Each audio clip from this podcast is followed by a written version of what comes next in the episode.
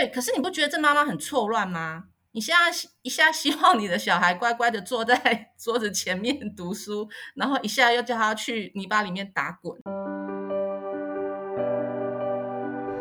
欢迎来到紫薇会客室，我们希望透过现代化与科学化的紫薇斗数，经由学习与实践，解决我们人生中的大小事。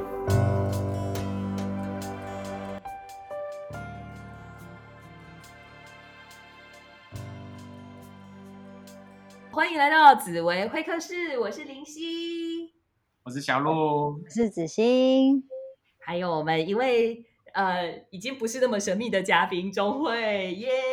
大家好，我是钟慧，欢迎钟慧来跟大家见面。钟慧已经来当当我们来宾蛮多次，但是还可能呃各位听众不一定每一次的每一集都有听，那我们还是请钟慧介绍一下自己好吗？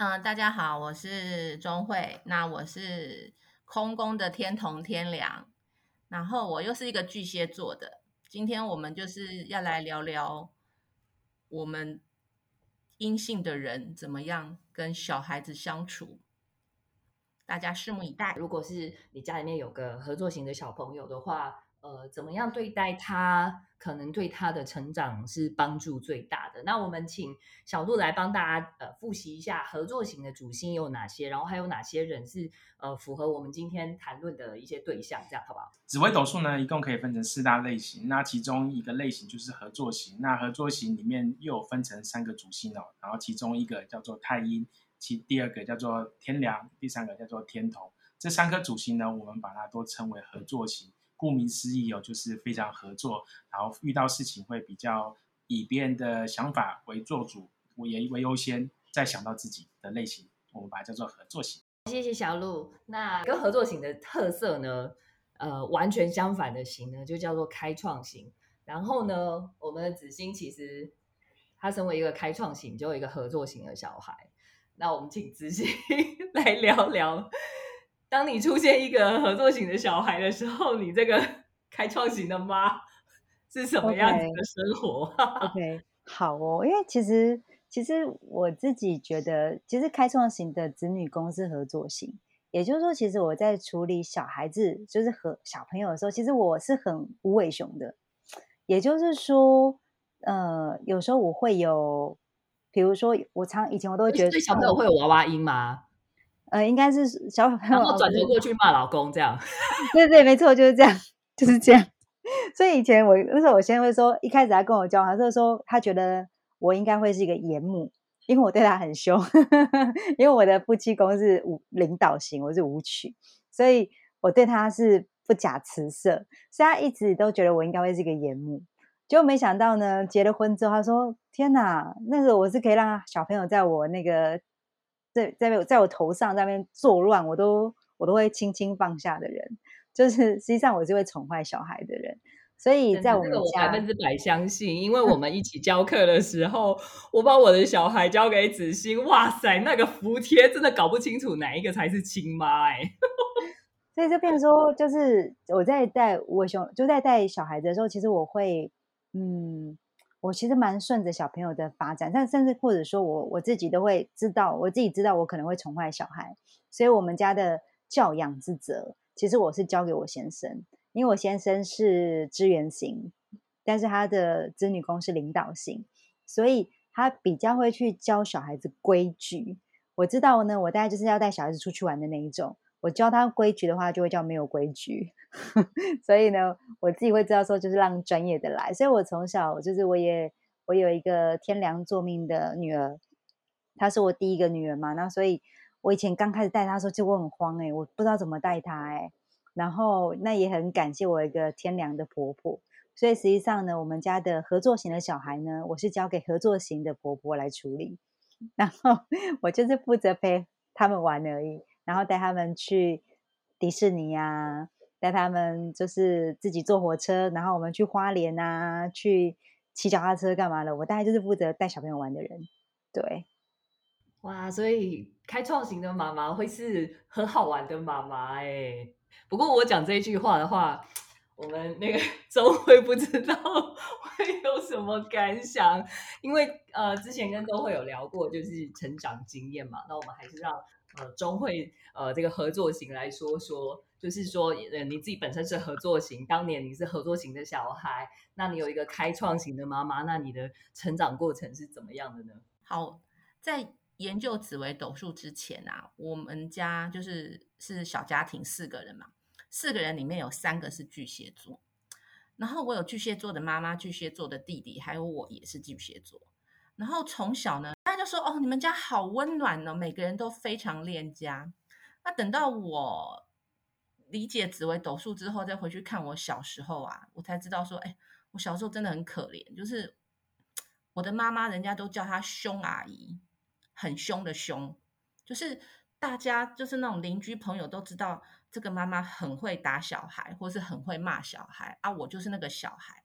可是你明明就知道是一个天童天良的小孩，已经很乖了，对不对？为什么还会常常被 K 呢？而且那种是数一数一二三，你就要闭嘴的那一种哦。那因为我的妈妈是武曲破军啊，所以她其实她会很要求我们做事情要有一些规矩，所以我就感受不到那种破军妈妈的那种 天同的那一颗。在她的子女宫，我都感受到我母亲的舞曲破军。可是当然，我妈妈也不是不明事理的人。可是他打你一定是有原因的，除了呃，我因为那个自然卷常常被 K 以外，那好了，为什么自然卷会被 K？就是因为代替破军向你道歉，怎么可以造成你心里这么大的阴影？怎么可以这样？所以，所以那种凶阿姨，凶阿姨是从从小叫到大就是凶阿姨这样。那因为为什么会这样？其实因为我的父亲是阴性的，所以其实在家里大部分事情都是母亲母亲在做主的。其实妈妈是很辛苦的。这我长大之后也当然对对对，所以就其实很很理解妈妈嘛。那等到我当了妈妈之后呢？哎，我就觉得说我不要像我妈妈这样那么凶。可是其实不然呢。我在疯起来的时候比我妈更凶，因为我是天同天良啊。可是我的子女宫就是廉贞贪狼哇，然后双开廉贞贪狼对小对对小孩子是非常没有耐心的。嗯，我是从生了小孩之后才彻底知道紫微斗数每个宫位对我的意义在哪里。因为就之前前几集讲嘛，我们有个性食物链，那我在个性食物链里面我是最底层的嘛，哎。好不容易生了一个小孩，那我就是有地位食物链的优势来管教我的孩子啊。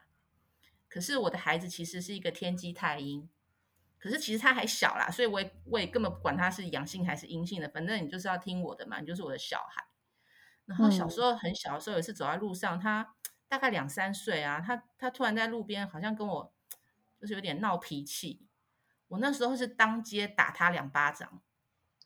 当街在台北市宁波西路上面打完他之后，我自己很后悔。当下我就觉得说，哎，我怎么有点变成我以前小时候我母亲这样管教我的方式？嗯，从此之后我就再也没有打过我小孩了。嗯，然后有时候我会发现，连真贪狼真的是很奇怪。就是我以前在呃生小孩之前，我有很喜欢一个作亲子作家，叫做蔡颖清。就是从他的书上，我体会到、感受到教养的美好，就是彬彬有礼呀，有规矩、有条理、有品质。然后呢，我就会期待我的小孩去上那样子的课，然后我又会让我的小孩去参加那种新竹常常有那种泥巴，就是有一个有一个夏令营叫年巴达，就是送去给小孩子在土里面打滚的那一种。哇，听起来很好玩呢。对，可是你不觉得这妈妈很错乱吗？你现在一下希望你的小孩乖乖的坐在 桌子前面读书，然后一下又叫他去泥巴里面打滚。可见小孩生出来之前，我们的想象可能都是停留在跟命宫比较类似的方向。等到小孩真的生出来了，活生生的在你眼前的时候，子女宫的期望才会。然后我就发现我自己有点人格分裂。我是一个会带小朋友去打滚的人嘞，就是如果只要只要只要跟我提，我就会，或者是我会主动说，哎，你们要不要去打滚一下？然后这时候天良的女儿就会说不要，对啊，就是你希望他亲近大自然嘛，对。对，那那你最后有送他去吗？有啊，所以我都在坐计程车去，然后那个计程车都绕 Google 找不到地图。他说啊，你们要去哪里？我说我就送我的小孩去玩泥巴。他说玩泥巴还要钱呢，随便玩就可以了。我说不一样哦，有条理的玩。就是其实现在有很多有点像那种森林小学啊，或是什么种子学、什么水牛学校，其实都有啦。所以其实因为我只有一个孩子嘛，所以我我的贪狼就是让他去尝试多彩多姿的生活。对啊，嗯那那所以一点都不错乱啊。可是我又希望他乖乖坐在前面，在那边知书达理、写好字或什么的、啊，所以我又觉得，当我自己有察觉到我这部分的时候，其实我自己有在有在改。所以，因为廉贞贪婪，其实他对孩子的要求是很高的。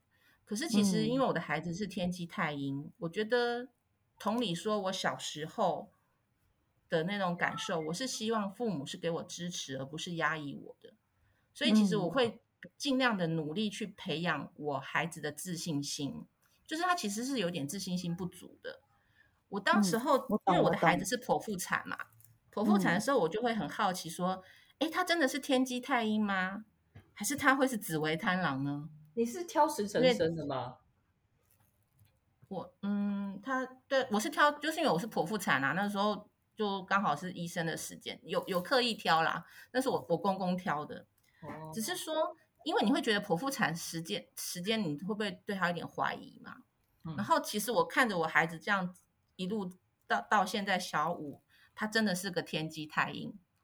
可是对于我是一个阴性的妈妈的时候，我就希望其实孩子在这个比较竞争的社社会，他是不要太阴性。我觉得太阴性的人在这个社会有点、有点、有点难过，所以我就会觉得说，哎，我要怎么样让我孩子有自信心啊？会对愿意去尝试一些新东西，我会想他把他往阳性的那边去发展啊。对，我觉得这样很棒哎，因为我我刚刚突然想到，是因为其实我的婆婆，我刚好说我婆婆是天良，其实我小姑就是破军，但是从小到大，这个天良妈妈在带破军小孩的时候是真的很高压的，所以我在我的小姑身上看到的，她没有破军的那种开创型的色彩，他是甚至他就是他我的先生是支援型，然后我的小叔也是是合作型，所以基本上家里头就是会有那种阴性霸凌、阳性，或是从小他就是一个家里的异类。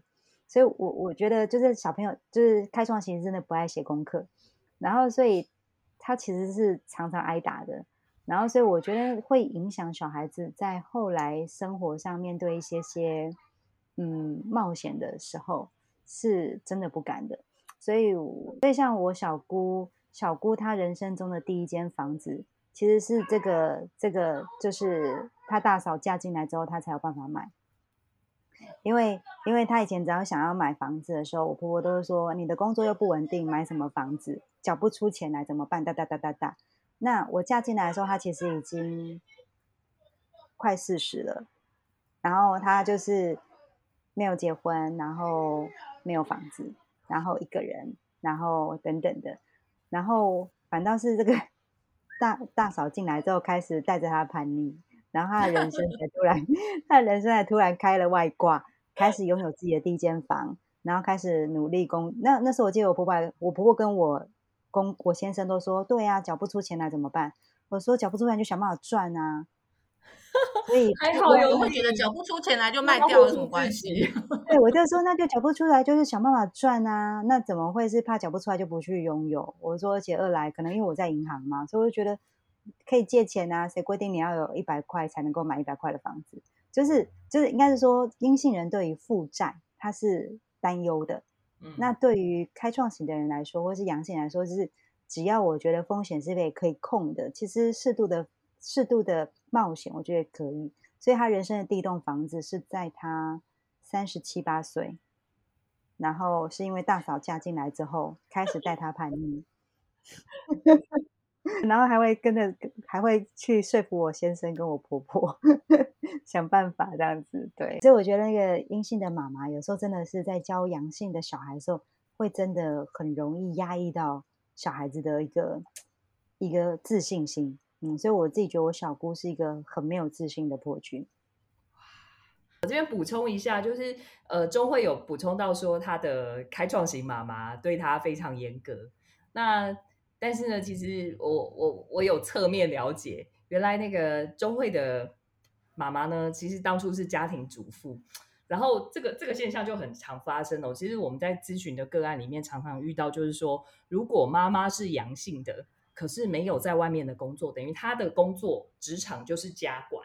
所以呢，如果是阳性妈妈，她的 KPI 就变成小孩，她就不一定会用她温柔的子女宫来对待自己的小孩，因为 小小朋友的成就就是他的绩效，所以呢，你就会变成他呃发挥他杀破狼或者是植物连这些能量的宫位，然后这样子的小朋友通常都会感受到那个阳性妈妈是很严格的。我们再继续往下谈，呃，跟我们合作型有关系的呢，还有我们的小鹿。因为小鹿呢，他是自己本身是开创型，但是呢，哥哥啊，还有爸爸好像都是合作型的。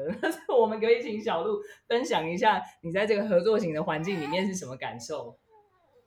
对，其实我们家真的是蛮特别的。我们家一家五个人，我除了我是开创型七杀之外，妈妈、爸爸两个哥哥都是资源型或是资源家合作的类型，然后。我妈是资源型独作，然后我爸我两个哥哥都是资源家合作，所以说其实真的是从小就跟资源型跟合作型结下了一个这个不解之缘。那当然目前目前我是还没有生小孩，所以我也很难用自己的角度来看待合作型小孩的这件事情。可是我可以以我一个合作型的父母。对待教养一个开创型的小孩，或者是说在看待合作型的父母，在对待我们的我两个哥哥合作型的子女，其实我可以看得出来，真的是有截然不同的感受。怎么说呢？像譬如说，像我我我爸妈我妈，其实小时候也是属于会比较比较比较高压式的一种教育，当然蛮蛮蛮自由的啦。可是还是做错事情一定是会打会骂，这是一定的。然后当我们三兄弟。跪在一起，然后把手伸出来要被打的时候，其实按照顺序先打，先打大哥，先再打二哥，再打我。其实打完大哥，打完二哥，他们都会觉得好像自己做错事，然后觉得好像，呃，对不起父母，对不起这那个父母的养育之恩这样子，然后一脸愧疚。然后可是当我被打了以后，我被打的时候还笑出来，然后 反而我就觉得打不够，没有羞耻心，对我没有羞耻心，真的我我我。因为没办法教养这什么小孩，然后反而就就打不下去了，然后就就更生气这样子。所以说，其实我发现真的有一句话嘛，就是那个当你自己不尴尬的时候，就是别人尴尬嘛；当你人人家忍受不了的时候，就是就是自己认输了。所以我觉得那时候我在面对合作型的父母跟兄弟姐妹的时候，我觉得最有意思的事情是，当他们觉得很受伤的事情，我觉得还好。然后，可是他们就会觉得我是在家族里面的一个异类，然后反而是，可是也是因为跟别人不一样，所以反倒是很多事情都会到最后都会变成是由我来处理，因为其他人一定都处理不了，因为其他人都是一样的样子，只有找一个有独特的特质的人才能够完成。这也是我们在这个家庭里面发生的一些比较特殊的事情。哇，挺好好好正面哦，本来是个。被众多合作型霸凌的七煞，最后变成家里的解药，这样子。对对，或是开创型霸凌很多的合作型。对，其实我一开始也觉得很奇怪，想说开创开创型应该应该是个性食物链的上面嘛，对不对？可是毕竟我在家里面还是小时候了，还是个地位食物链的底层嘛，所以确实啊，小时候还是会被会被被哥哥欺负还是怎么样。可是长大以后就换我欺负他们了嘛，我声音就比他们大。力量比他们大，这样子，他们 也拉外端。可是我我觉得这这个就是小鹿的分享里面有一个很正面的一个提示，就是说，就算你在家里面小时候曾经有一些伤害，但如果你可以把那个伤害扛起来，其实最后你会变成那个很有力量的人啊！我突然觉得，哦，好励志哦。那接下来，我我怀疑是他伤害他们吧。是吗？有这么惨吗？哎，他那么小，他要怎么伤害所有比他大的人？就是当他小时候，不过说真的我小时候伤害不了，都是长大的时候伤害了。良性的六弱宫都是阴的耶，对啊，是是没错。柔软的，真的是。没关系，我们之后在开创型的那一集了解一下我们小鹿的故事。刚刚听过那么多故事之后啊，我们来整理一下合作型的小孩到底是什么样的爸妈来教比较好？到底是阳性的爸妈呢，还是阴性的爸妈呢？嗯，不然我们请子欣来先说说。